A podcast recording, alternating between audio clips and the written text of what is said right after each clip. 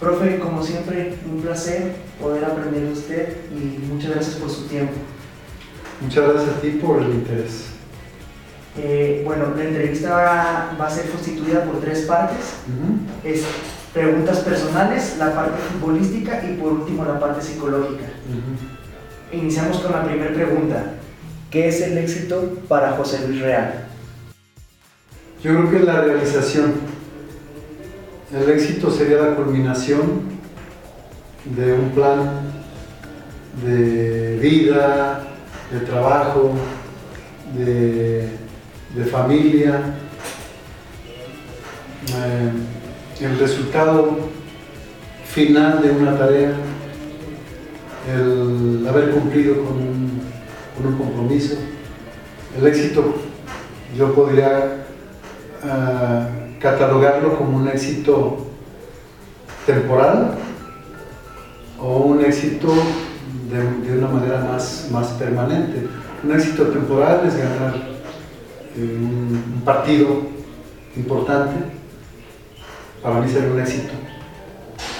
Y ganar un campeonato será un éxito de manera más, más permanente. Creo que hay diferentes eh, medidas, aunque son éxito todas esas partes, eh, los tiempos nos pueden marcar que haya un éxito del día y un éxito de manera más permanente.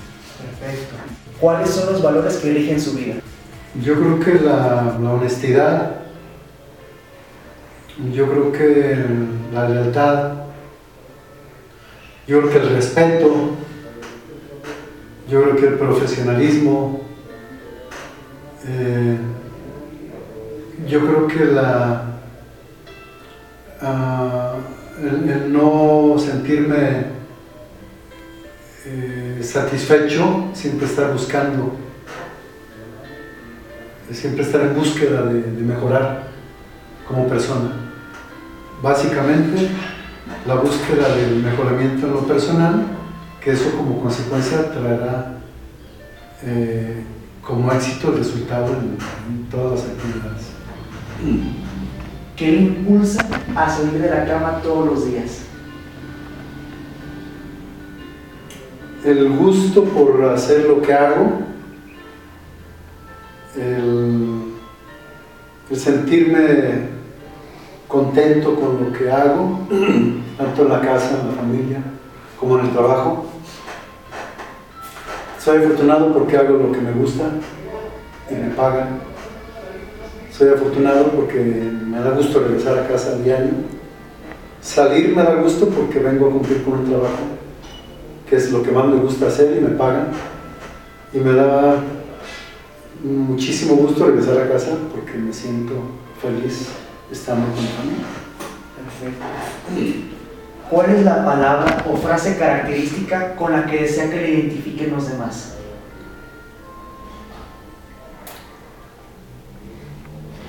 Desarrollo.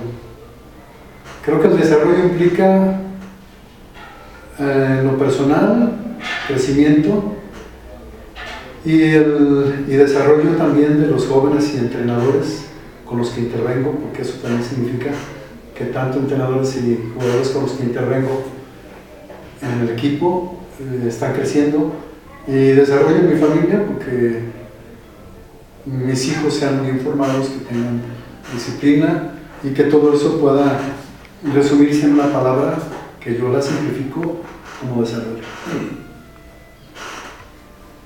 Toda la trayectoria que usted tiene, profesor, es digna de admirar. ¿De quién aprendió? ¿Quiénes fueron sus mentores? Primero que nada, mi padre y mi madre, porque eh, a pesar de que no los tengo, los valores que me inculcaron para mí son los cimientos de lo que soy actualmente. De eso no tengo ninguna duda. Lógicamente, después de las bases, ha habido, yo creo que afortunadamente, muchas personas de las que he podido aprender, de unas más, de otras no tantas, pero he tenido en mi camino, en mi vida, muchas personas de las que pude haber aprendido algo muy pequeño o algo muy grande que me han enriquecido.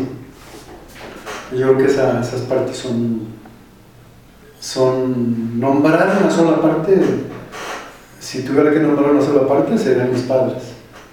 Pero ha habido gentes a través de, mi carrera, de mi vida, en lo familiar y en, en mi trabajo, que me han influenciado pero no te podría decir, fuera de mis padres, una persona en particular, casi muchas. ¿Qué le impulsa a salir de la cama todos los días? Convencimiento. Para mí convencer es una palabra clave. Mucho de lo que hago yo, y gracias a Dios me ha ido bien, he tenido éxito, ha sido en base al convencimiento con directivos, con entrenadores, con jugadores. Me parece que, que el poder argumentar de lo que hablas, de lo que dices, de lo que pides, tiene que tener un respaldo y una argumentación que convenza. Yo creo que, que, esa es la, que puede ser. Perfecto, y para finalizar la parte de, las preguntas personales, ¿es un libro favorito? Em, ahorita estoy leyendo El Océano Azul. Es, es, un libro de filosofía, me gusta mucho la filosofía. Y lo estoy empezando a leer, tengo leído como un tercio del libro. Y con un tercio del libro, ahorita puedo decir que es mi, que es mi favorito. Perfecto pasamos a las preguntas del lado futbolístico. ¿Qué significa la palabra fútbol? Fútbol significa un, un deporte, un medio de vida, un desahogo, una, una, una alegría para mucha gente, para de manera general, para mí el fútbol significa mi vida. Perfecto. Cuando tiene la oportunidad de visualizar a tantos jóvenes a nivel nacional, ¿qué cualidades busca? Algo diferente. Siempre veo que, está, que el jugador destacado normalmente te hace algo, algo diferente. En la actualidad hay un promedio general a nivel nacional, bueno. Pero cuando veo que alguien sobresale a diferencia del resto en algo, por ejemplo, alguien que le pega más fuerte que todos alguien que no juega mucho en corto, que siempre pasa largo, alguien que remata de cabeza de una manera este, mucho más efectiva, alguien que tiene una mentalidad a prueba de cualquier situación. Alguien que con el balón te hace jugadas diferentes para beneficio del equipo, no solamente de lucimiento personal. Alguien que defensivamente eh, está a tiempo siempre a intervenir en la jugada y, hay una palabra que para mí significa mucho. El jugador que, que siempre elige bien. Hay jugadores con mucho talento, pero se equivocan al elegir la jugada. Si tienen que pasar la pelota, burlan. Si tienen que tirar el gol, la pasan. Si tienen que pasar, la tiran. O sea, alguien que siempre está eligiendo la jugada adecuada. ¿Qué necesita el joven mexicano para trascender a nivel profesional? Talento. El número uno en cualquier lugar es el talento para hacer cosas con el balón. Es el número uno. ¿Cómo se siente al haber completado un proceso de uno de sus futbolistas? primero que nada emocionado, feliz, contento, eh, recompensado, pero al mismo tiempo comprometido, porque sé que hay muchos jóvenes que esperan de mí y de los que estamos dedicados a la formación, eh, esperan que, nuestra intervención los ayude a llegar, a ocupar un lugar importante. Entonces, nos compromete, al mismo tiempo que nos da toda esa alegría y motivación y gusto y felicidad, también nos compromete a, no quedarnos ahí, es que fulano y yo con él, a seguir haciendo lo mejor. Y la otra cara de la moneda, ¿cómo se siente al ver truncado finalizar un proceso de un futbolista en su vida? Yo creo que me siento eh, normalmente seguro, siempre hay un margen de error cuando tienes que tomar la decisión de que alguien se quede o no se quede, pero afortunadamente la decisión, aunque la final la tomo yo, siempre la hago bajo un consenso de un equipo de trabajo. Y eso a mí me hace sentir respaldo cuando al final de, de la toma de la decisión la tengo que tomar yo. Cuando solamente la he tomado yo, que ha sido muy pocas veces, solamente la tomo cuando entre todo el equipo de trabajo no nos ponemos de acuerdo. Y ahí entro yo y tomo la decisión. Normalmente no es una decisión absoluta, es una decisión consensada y eso nos hace quedar de alguna manera no tranquilos, porque sabemos que podemos truncar la carrera del joven, pero sí sabemos, sabiendo ¿qué consejos le daría a los jóvenes que se quieren dedicar a esta profesión del fútbol? Que primero que nada que se aseguren que tienen condiciones, que tienen talento. Eh, ¿Cómo se pueden asegurar que tienen talento? Pues teniendo la opinión de los que saben.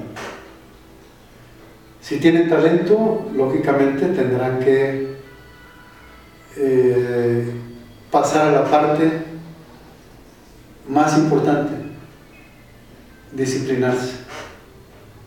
Porque el talento único muchas veces no es suficiente. El trabajo, la constancia, la dedicación, llega a igualar o a rebasar el talento, cuando solamente es el talento. Hay jugadores con un gran talento que no son disciplinados, que no tienen una buena mentalidad, que no tienen un buen comportamiento y se quedan. Entonces tiene que ser más completo.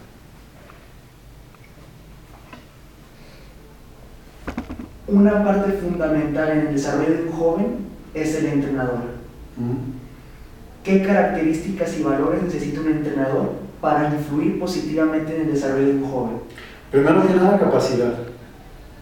Tiene que ser un entrenador que tenga título, que está avalado por la federación como requisito número uno. Y después, con nosotros aquí, además del título, tiene que pasar una serie de pruebas a las que son sometidos todos los que han llegado a, buscar un espacio como entrenadores en de eh, ser leales, una vez que se integraron al equipo de trabajo, tienen que ser leales a, la filosofía de la institución, tienen que ser eh, honestos para no permitir eh, que lleguen a pasar cosas que puedan empañar el que en algún momento alguien pueda recriminarles por no ser justos.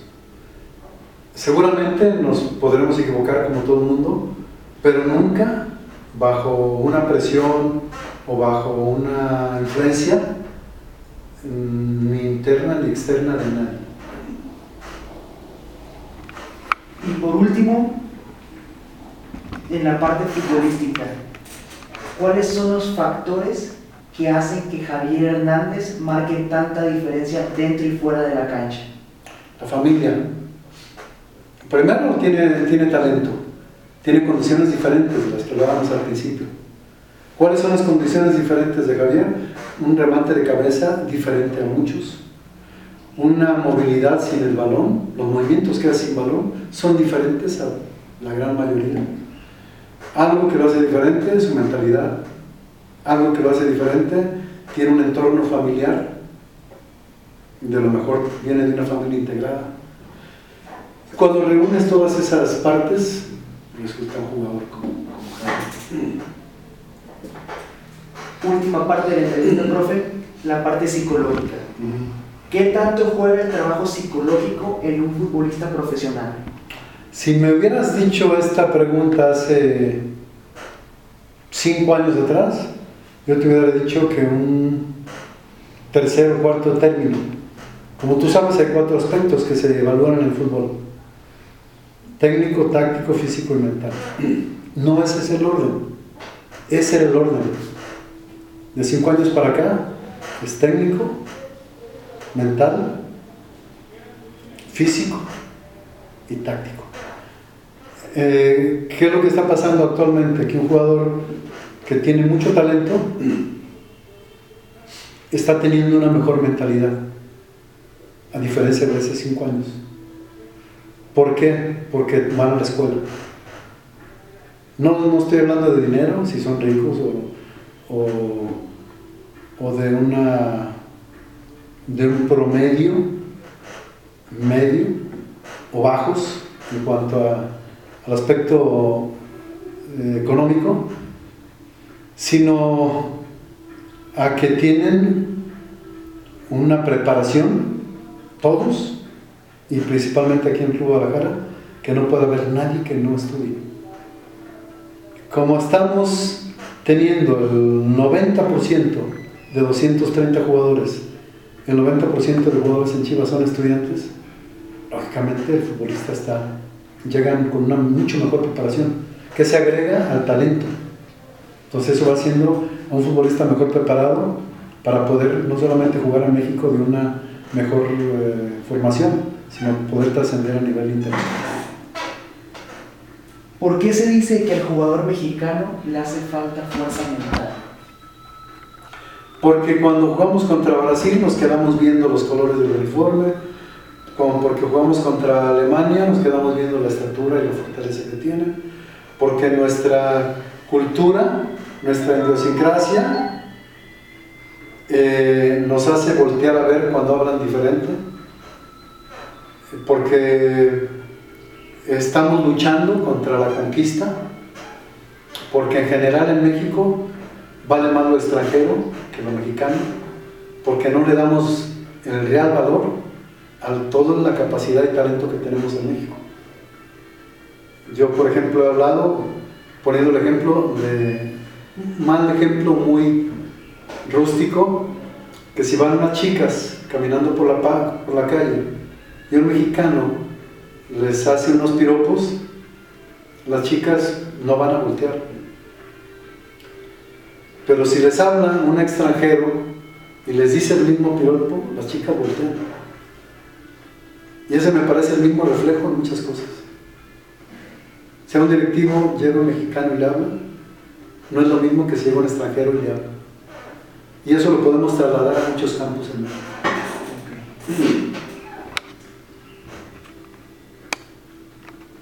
¿Qué tan fundamental es el papel psicológico en el desarrollo de un joven de fuerzas básicas? Es eh, lo número, en este momento, después del, talento, que es lo técnico, es, es, fundamental.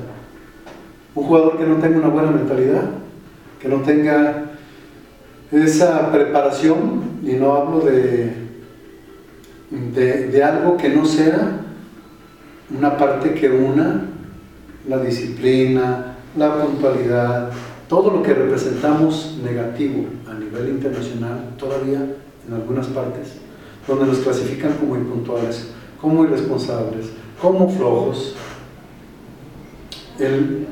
resulta que tenemos nosotros el compromiso de provocar que eso no pase.